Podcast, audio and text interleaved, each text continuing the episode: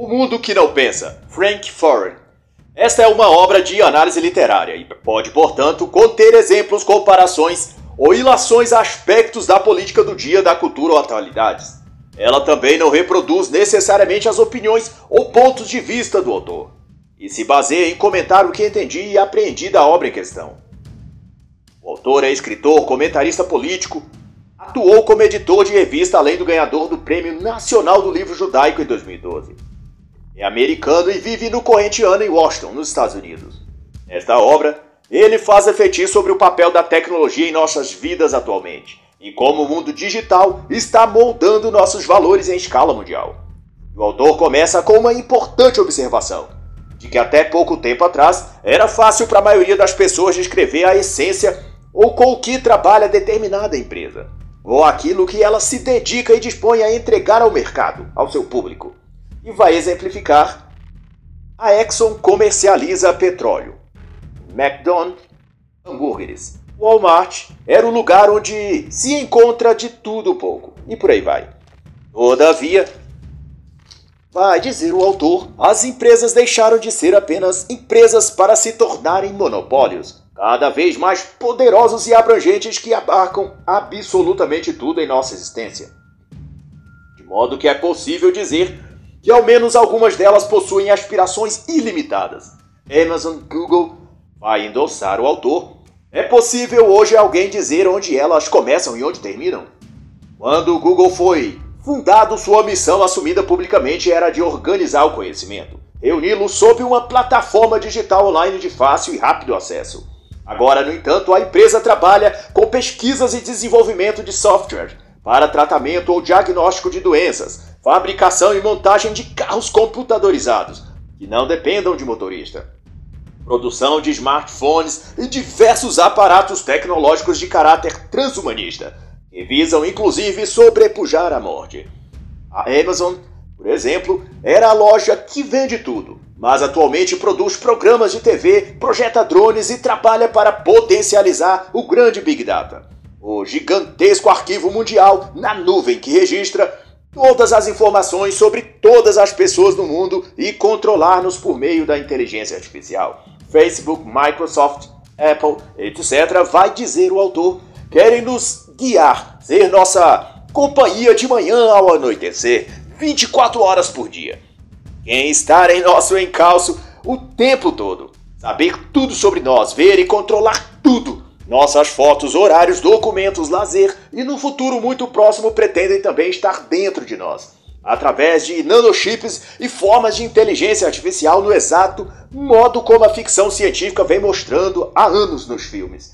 Duas obras importantes que recomendo para se compreender a dimensão do problema são A Revolução Transhumanista de Luke Ferry e Dominados pelos Números, de David Sumter. E o autor vai dizer que os monopólios de tecnologia querem moldar a humanidade a seu bel prazer. Acreditam ter a oportunidade de operar a fusão entre homem e máquina, redirecionando assim a trajetória da evolução humana. E mais ainda, Frank Furry vai dizer que as gigantes de tecnologia, Google, Apple, Facebook, Amazon, estão destruindo os princípios que protegem a individualidade. E do ponto de vista ao livre-arbítrio, vai elencar o autor, essas empresas de tecnologia esperam automatizar as escolhas que fazemos ao longo do dia. Quer sejam grandes decisões ou pequenas, seus algoritmos recomendam as notícias que lemos, o que compramos, em qual estrada, estrada andamos, que amigos podemos ou não ter. E Frank alerta que, se permitirmos que esses monopólios reafirmem e determinem os rumos da humanidade, cruzem todos os limites, transformem nossos princípios e acabe com nossa privacidade, não haverá como voltar atrás. Uma vez perdida a individualidade, não haverá como recuperá-la. E nos diz ainda o autor que a produção e o consumo de conhecimento, assim como os hábitos intelectuais, estão sendo embaralhados por essas empresas hegemônicas. Elas vão tão longe em sua ambição por nos controlar que almejam e se esforçam para regular e decidir até mesmo o que lemos, que comemos, o que vestimos, Além, é claro, de impor vigilância sobre o que postamos e o que conversamos nas redes sociais. E num salto de grande perspicácia, o autor vai dizer que, por terem acumulado muitos dados, essas empresas conglomeradas construíram um retrato da nossa mente, que agora usam para guiar de forma invisível o nosso comportamento. Alcançar o feito de alterar a evolução humana. Todos já viramos um pouco robôs. Celular funciona como uma extensão do nosso corpo. Nossas funções mentais básicas são delegadas aos algoritmos do Google ou Facebook.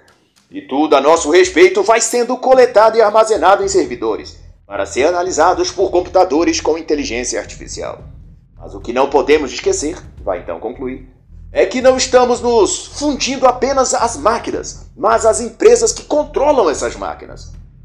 Forrest se dispõe então a falar dos monopolizadores da mente, a partir da página 21 e conceitua que na vida americana, em relação aos negócios, a tradição dizia que no mercado o preceito máximo era a competição, livre e aberta, de modo que aqueles que oferecerem mais vantagens pelo menor custo aos consumidores acabarão saindo na frente de seus concorrentes. Era lícito, no entanto, mediar isso com campanhas publicitárias de fidelização, descontos ou velho bom marketing Todavia, o mercado deveria permanecer livre para quem se dispusesse a investir nele, baseado nessas regras ou princípios de cavaleiros, por assim dizer. Mas isso não era ingenuidade, e sim uma salvaguarda para eles próprios, pois sabiam que, caso alguém quebrasse essas regras, bem poderia avançar sobre os outros ou, em acordos escusos, e criar em torno de si um monopólio. E este isolaria os pequenos e concentraria todo o poder. Em pouco tempo, todos eles estariam fechados e à mercê daquela gigante que engoliu todas as outras e passou a ditar as novas regras. E Franklin aponta que foi exato isso que ocorreu no ramo da tecnologia, desde o surgimento do Vale do Silício. Rapidamente, as empresas de tecnologia, as Big Techs, foram associando-se à medida que desenvolvia produtos atrativos para um público jovem e disposto a adentrar nesse mundo da tecnologia, entretenimento, computadores, computadores para jogos, smartphones, plataformas de conteúdo online, aparelhos conectados à internet, etc. Ao se unirem, tornaram-se conglomerados, detendo praticamente toda a fatia do mercado no qual atuam. Todavia, como bem observa o autor, essas gigantes não objetivavam apenas o lucro.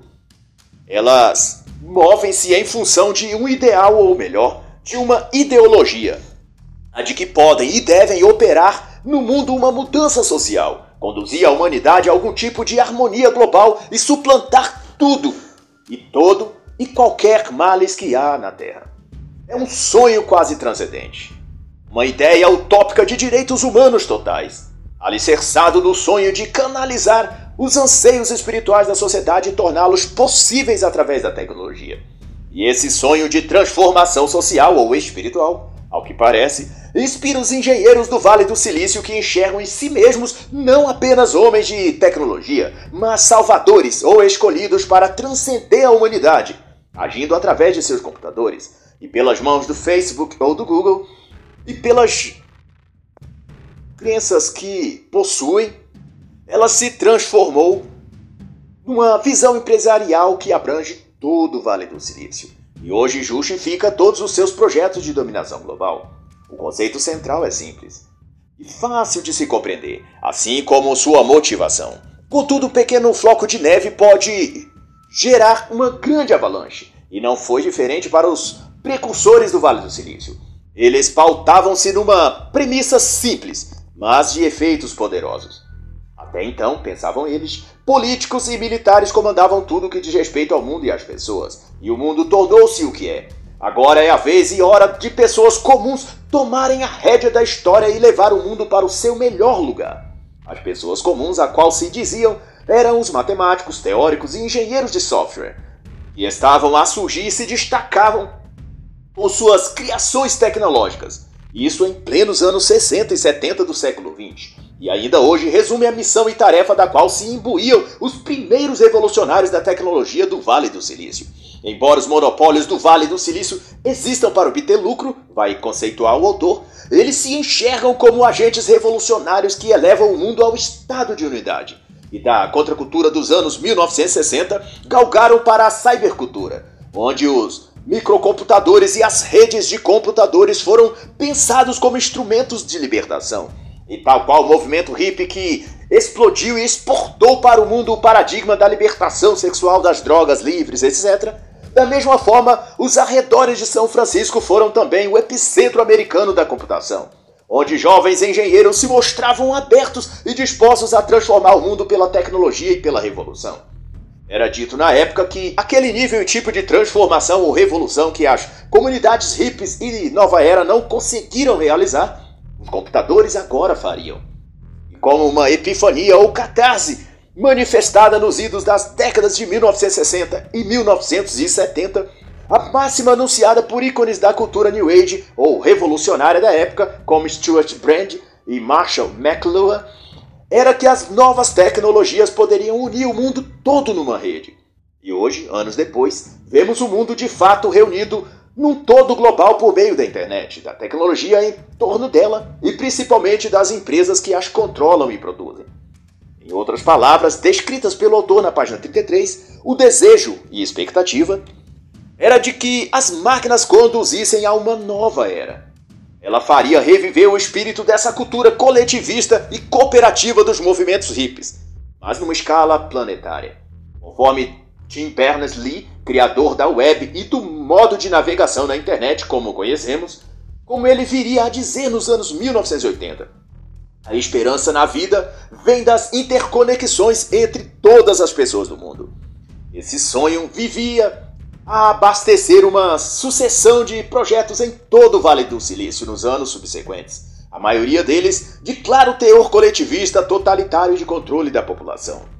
E o autor define que no passado esses conceitos soavam como gestos idealistas e devaneios dos inventores translocados, mas contudo, acabaram se transformando em regra e encampados por empresas como Facebook e Google, e incorporado em seus planos de negócios. E essa poesia comunitária era a música que embalava o sono de muitos precursores do cyberespaço. E em seu adormecimento sonhavam libertar a humanidade das garras do controle das instituições de governo e militares. Todavia, nessa empreitada, alimentou-se o poder e ambição das megas corporações de tecnologia e deu a estas o controle de nossas vidas. Como diria Dona Maria, minha mãe, tirou do fogo para jogar na brasa. Mas, embora no pensamento desses sonhadores tecnológicos eles se imaginam fora dos preâmbulos malignos do capitalismo e cobertos da virtude do cooperativismo, para não dizer do comunismo. Apesar disso, eles na verdade são quem dominam e monopolizam todo o mercado em que atuam. Demonstram do que na realidade as garras que prendem a humanidade são as delas mesmas, as dessas mega corporações. O Facebook domina as redes sociais, que embora no plural só existe ela mesma.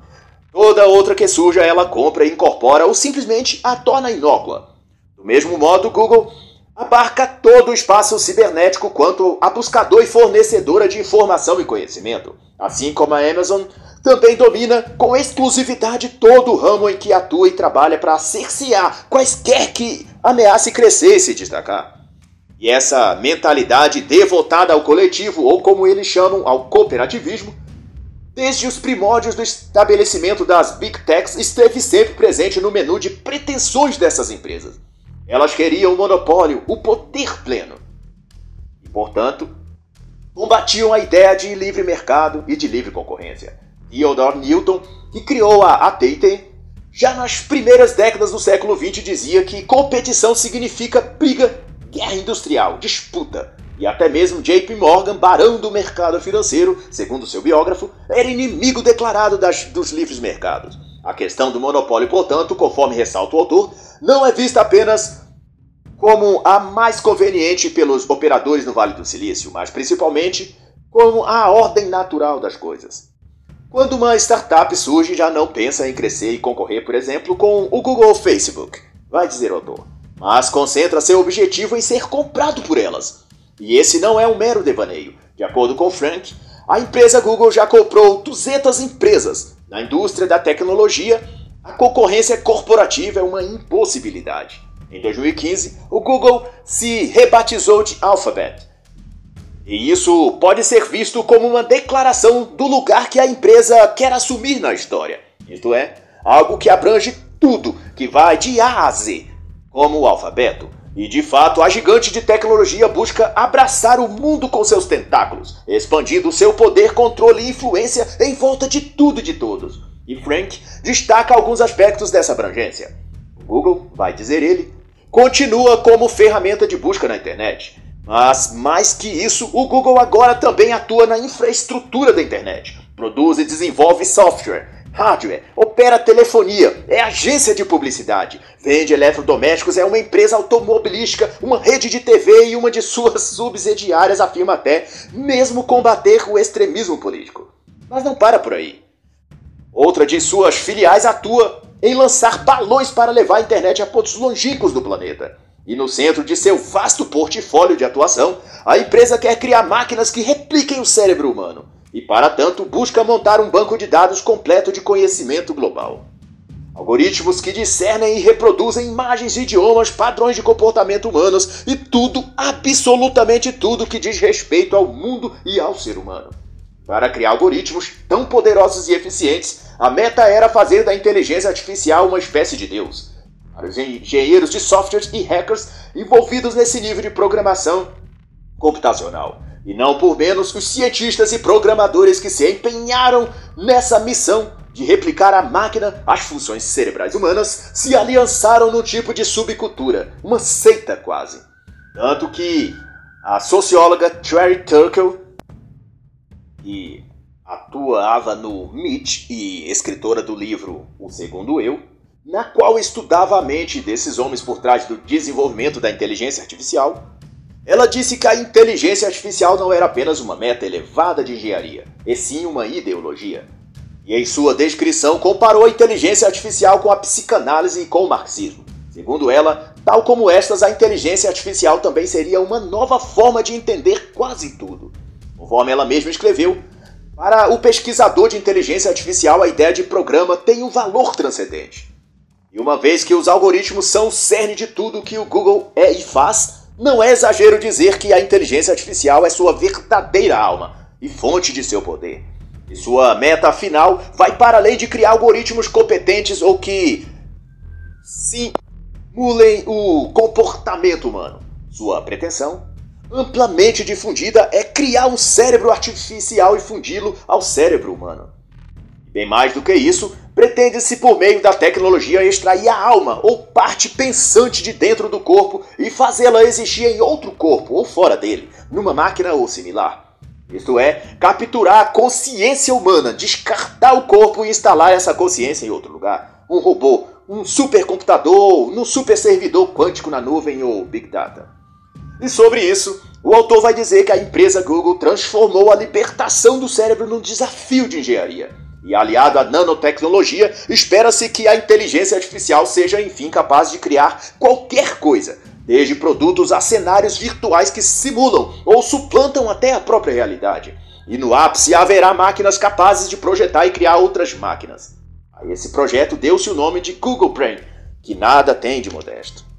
Frank Furry ainda nos dá um vislumbre dessa obsessão do Google em configurar o futuro à sua maneira, contando que a época que a empresa decidiu e pôs em operação o projeto de digitalizar e armazenar todos os livros existentes no mundo, por muito tempo manteve essa operação em sigilo, porque sabia que estava violando os direitos de propriedade intelectual referente a inúmeras obras. Todavia, não hesitou mover todo o seu aparato jurídico assim que começou-se a desconfiar da operação e denunciá-la.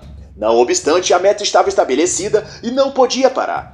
Criar um acervo digital não apenas dos livros, mas de tudo que há no planeta Terra. E quando inquirido certa vez sobre se algum dia seres humanos conseguiriam ler todos aqueles livros, um dos engenheiros de software envolvidos no projeto confidenciou: Este acervo não é para ser lido por seres humanos, mas pela grande inteligência artificial que pretendemos criar.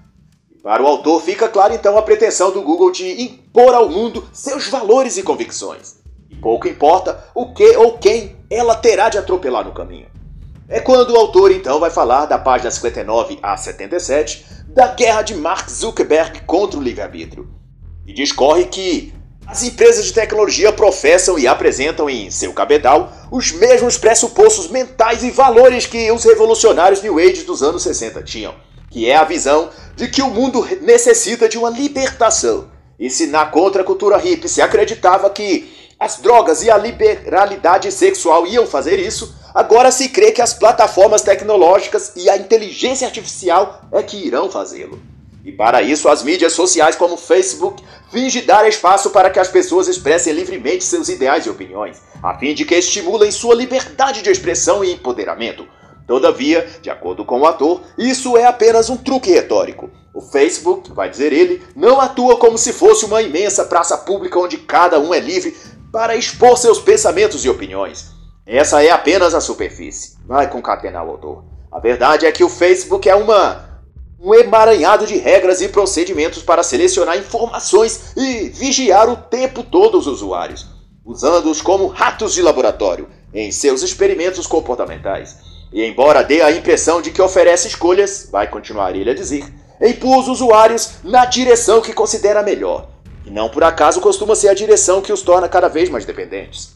Furry expõe ainda que, desde o início, aquele ímpeto pela rebeldia por contrariar e se opor às regras ou de atração pelo proibido, típico dos revolucionários dos anos 60, fora sempre a marca registrada de Zuckerberg, talvez para dar vazão ou se contrapor ao seu lado introvertido e pouco à vontade diante das pessoas. E para dar peso a essa sua conjectura, Frank Furry ressalta o feito de Zuckerberg nos seus primeiros anos de faculdade de ter hackeado o sistema de informática da faculdade e roubado fotos com as quais alimentou o banco de dados de seu protótipo de rede social, que ele estava a criar. Era a versão menino mal que o estimularia dali para frente. E não por menos, após criar sua empresa, o Facebook, adotaria como lema Mova-se rápido e quebre paradigmas. A proposta, como assumida pela empresa, era de que o trabalho dos hackers era o de combater o autoritarismo das autoridades, quanto a invadir a liberdade e privacidade das pessoas e ocultar isso delas. Daí então, a ação dos anjos rebeldes da internet era capturar e revelar tais podres de todo o governo. Algo no estilo Wikileaks. Era, portanto, um sentimento de justiça social. Eram os vilões do bem. No entanto, o tempo mostrou que o que interessava mesmo ao Facebook era promover não a transparência dos governos, mas dos indivíduos. A teoria, vai dizer o autor, é de, ao compartilharmos nossos detalhes íntimos, desinfamos a confusão moral da nossa vida. Em certo sentido, é a premissa de que apenas técnicos e homens da ciência podem alavancar a sociedade. É o mesmo sonho alimentado por Auguste Comte e diversos iluministas desde a Revolução Francesa. É a criação de uma sociedade tecnocrata, só que desta vez muito mais fácil de se alcançar e sem depender do derramamento de sangue. Pois os algoritmos de Zuckerberg garantem o sucesso pela manipulação e lavagem cerebral. Os algoritmos, vai dizer o autor, foi desenvolvido para automatizar o pensamento, tirar decisões difíceis das mãos dos seres humanos e resolver conflitos. É uma pretensão utópica, mas muitos como Zuckerberg acreditam cegamente nela. E conforme dirá o autor na página 70, os algoritmos sempre foram interessantes e valiosos e nas mãos do Google e do Facebook ficaram ainda mais poderosos. Mas ao contrário do que possa parecer, os algoritmos não se trata apenas de manifestações lógicas. Eles refletem o desejo e vontade de seus criadores, os valores das empresas que os desenvolvem. É, sabido, aliás, quanto a isso. Por exemplo, que o Facebook opera desde sempre experimentos sociais em que usa como ratos de laboratório seus próprios usuários. Em 2014, a revista científica nacional dos Estados Unidos chegou a publicar o feito de Zuckerberg pelo Facebook, em que a empresa tentou manipular o estado mental dos usuários e a conclusão foi que as pessoas ecoavam os sentimentos e impressões emotivas que o Facebook embutiu nelas. Ninguém duvida do poder emocional e psicológico do Facebook. Ah, então, concluiu o autor. A revista Nature, número 489, publicou em 2012 mais um dos experimentos sociais do Facebook, em que influenciou, entre 2006 e 2010, a vontade política dos americanos conectados ao Facebook. Na época, Zuckerberg se orgulhou da capacidade de sua empresa de moldar a democracia. E Frank Furry diz então quanto a isso que o Facebook acredita ter desvendado o aspecto psicológico de seus usuários adquirindo mais conhecimento sobre eles do que eles próprios possuem. E concluirá dizendo que os algoritmos são feitos para corroer o livre-arbítrio, e aliviar os seres humanos de ter de fazer escolhas. No capítulo seguinte, na página 79 a 90, o autor vai tratar de como Jeff Bezos subverte o conhecimento. E Frank aponta que, apesar de nunca ter sido um intelectual amante dos livros e até mesmo zombar deles, foi nesse mercado que Jeff Bezos enxergou um grande espaço para penetrar no mundo virtual das vendas online. Fico meio mal-humorado quando tenho de ler um livro físico, dizia ele certa vez. Porém, como um visionário, ele previu que a internet transformaria o mundo. No início, a Amazon não tinha estantes nem depósitos, o que tinha era apenas o relacionamento com as grandes distribuidoras. E Bezos então fez de sua empresa um monopólio do conhecimento. E por meio do conhecimento como ingrediente econômico para crescer, a Amazon foi expandindo seu mercado de atuação para coleta e exploração de dados, códigos para computador, séries de TV, patentes, etc. E à medida que a Amazon, concomitante às empresas de tecnologia Google e Facebook, elas se tornam peças fundamentais na vida das pessoas. No caso da Amazon, não é o conhecimento pela oferta de livros que ela se propõe, mas sim tornar-se um epicentro de lazer e consumo para as pessoas. E junto com isso, tornar-se para essas pessoas um guia cultural e político. E apesar de a Amazon haver se tornado a maior e mais frequentada livraria da história da humanidade, isso não ajudou a aumentar o nível cognitivo e inteligência das pessoas. Talvez tenha ocorrido o contrário. E ao falar das confabulações às gigantes da tecnologia, o autor nos deixa claro que essas empresas não trabalham apenas com produtos tecnológicos, mas sobretudo com informação. Sua verdadeira atuação é no mercado de ideias, moldando a forma de pensar dos indivíduos quanto a assuntos políticos, sociais e culturais. O que o Vale do Silício pretende é construir um mundo segundo as ideias e ideais das empresas que ali situam.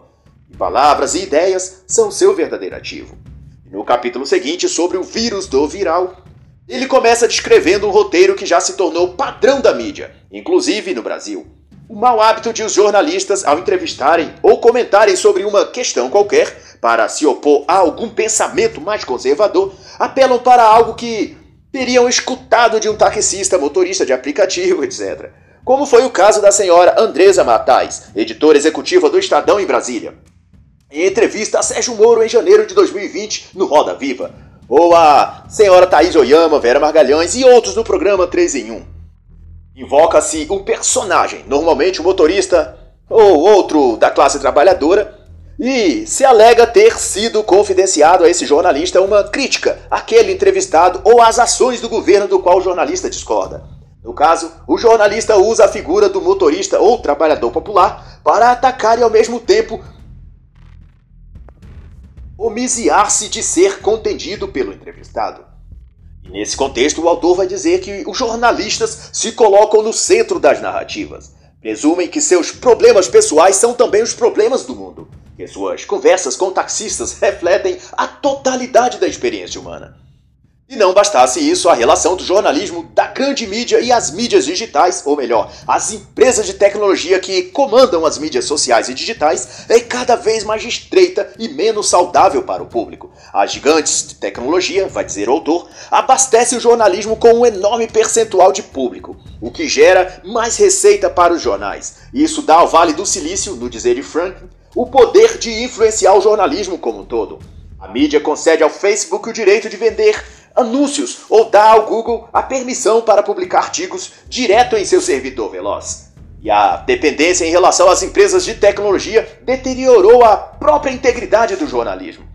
E é de empréstimo do, das redes e mídias digitais que o jornalismo impresso e televisivo tomou o termo viralizar, às vezes substituído por lacrar, para descrever o tipo de matéria sensacionalista cujo único propósito é espalhar-se, contaminar o máximo de pessoas, como se fosse mesmo um vírus diante de uma epidemia.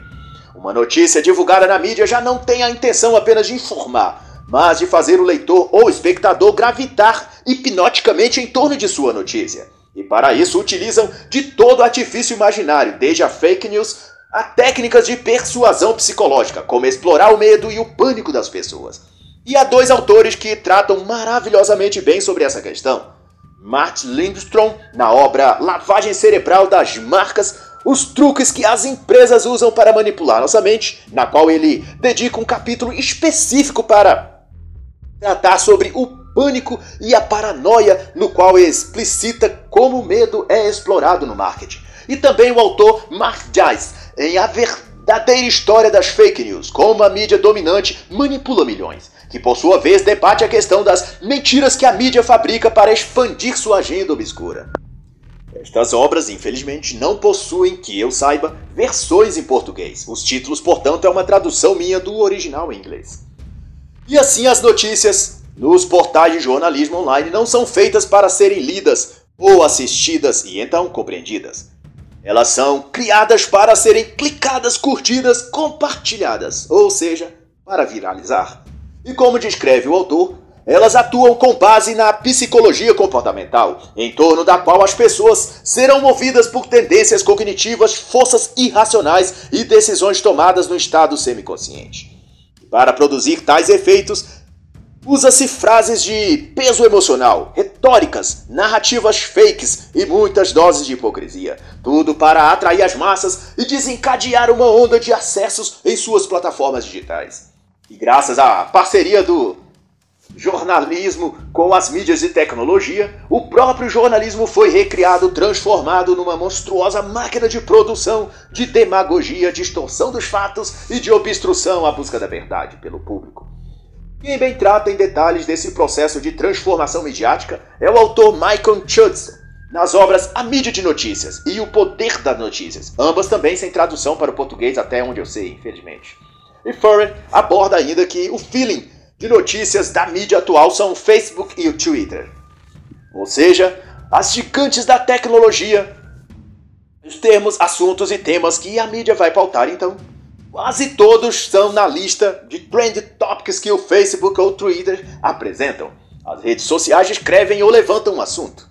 Assim que uma história chama a atenção, a mídia se agarra a ela sem pensar, repercutindo-a, explorando-a em busca de views, likes, curtidas, acessos, como assenta o autor Daniel Grace no livro Trump e a Mídia, editado por Pablo Bekowski e Zizi Papacharezi. A mídia atual lida mais com ciência política do que com jornalismo, propriamente dito. E uma observação então relevante que o autor faz é que por trás de todo esse ímpeto há um desejo e intenção latente de corromper tudo o que há de valioso no âmago da civilização ocidental. E a essência desse desejo de controle e repressão da liberdade está oculta nas entrelinhas de jargões tão repetidos na mídia e também no Vale do Silício. Produção colaborativa, mídia social, descentralização, compartilhamento, sustentabilidade. E ao explicar por que as gigantes de tecnologia são tanto poderosas quanto perigosas, Frank vai dizer que é devido terem total e irrestrito um dos maiores ativos que uma empresa de tecnologia pode ter os dados das pessoas. E ele considera isso tão relevante quanto foi o petróleo anos atrás. E ele exemplifica dizendo que dados são os registros de todas as nossas informações: o que compramos, nossa correspondência, com quem e o que falamos, nossos hobbies, hábitos, virtudes e defeitos, absolutamente tudo sobre cada um.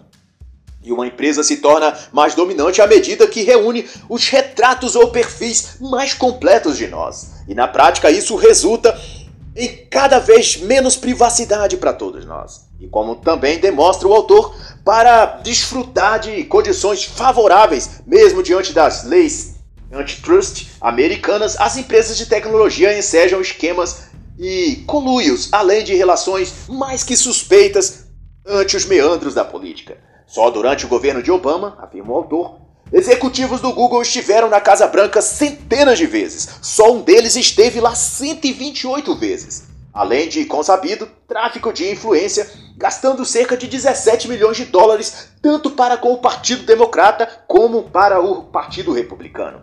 Obama chegou a pleitear junto aos governos europeus que não cobrassem os impostos que as gigantes de tecnologia lhe deviam. E em troca, essas empresas de tecnologia dispuseram seus melhores cérebros para que trabalhassem no governo democrata em suas campanhas políticas. E então, em termos culturais e eleitorais, vai dar ênfase o autor, os monopólios de tecnologia se alinharam politicamente à esquerda, sendo notório que estas mega corporações são hoje um dos maiores doadores financeiros para campanhas do Partido Democrata. E tudo isso, na concepção de Furry, nasce do fato de que não há até o momento leis específicas que limitam a invasão e coleta de dados por essas empresas. Praticamente, elas podem fazer tudo, lançar-se na internet e pegar tudo o que quiser quanto a dados e informações das pessoas. Há regulamentos para o uso e exploração dos combustíveis, para a questão do meio ambiente, para a produção e gerenciamento dos alimentos, mas para a captura e manipulação dos dados das pessoas nas redes sociais ou sites de compra ou de streaming, essa parte está totalmente nas mãos das gigantes do mercado digital.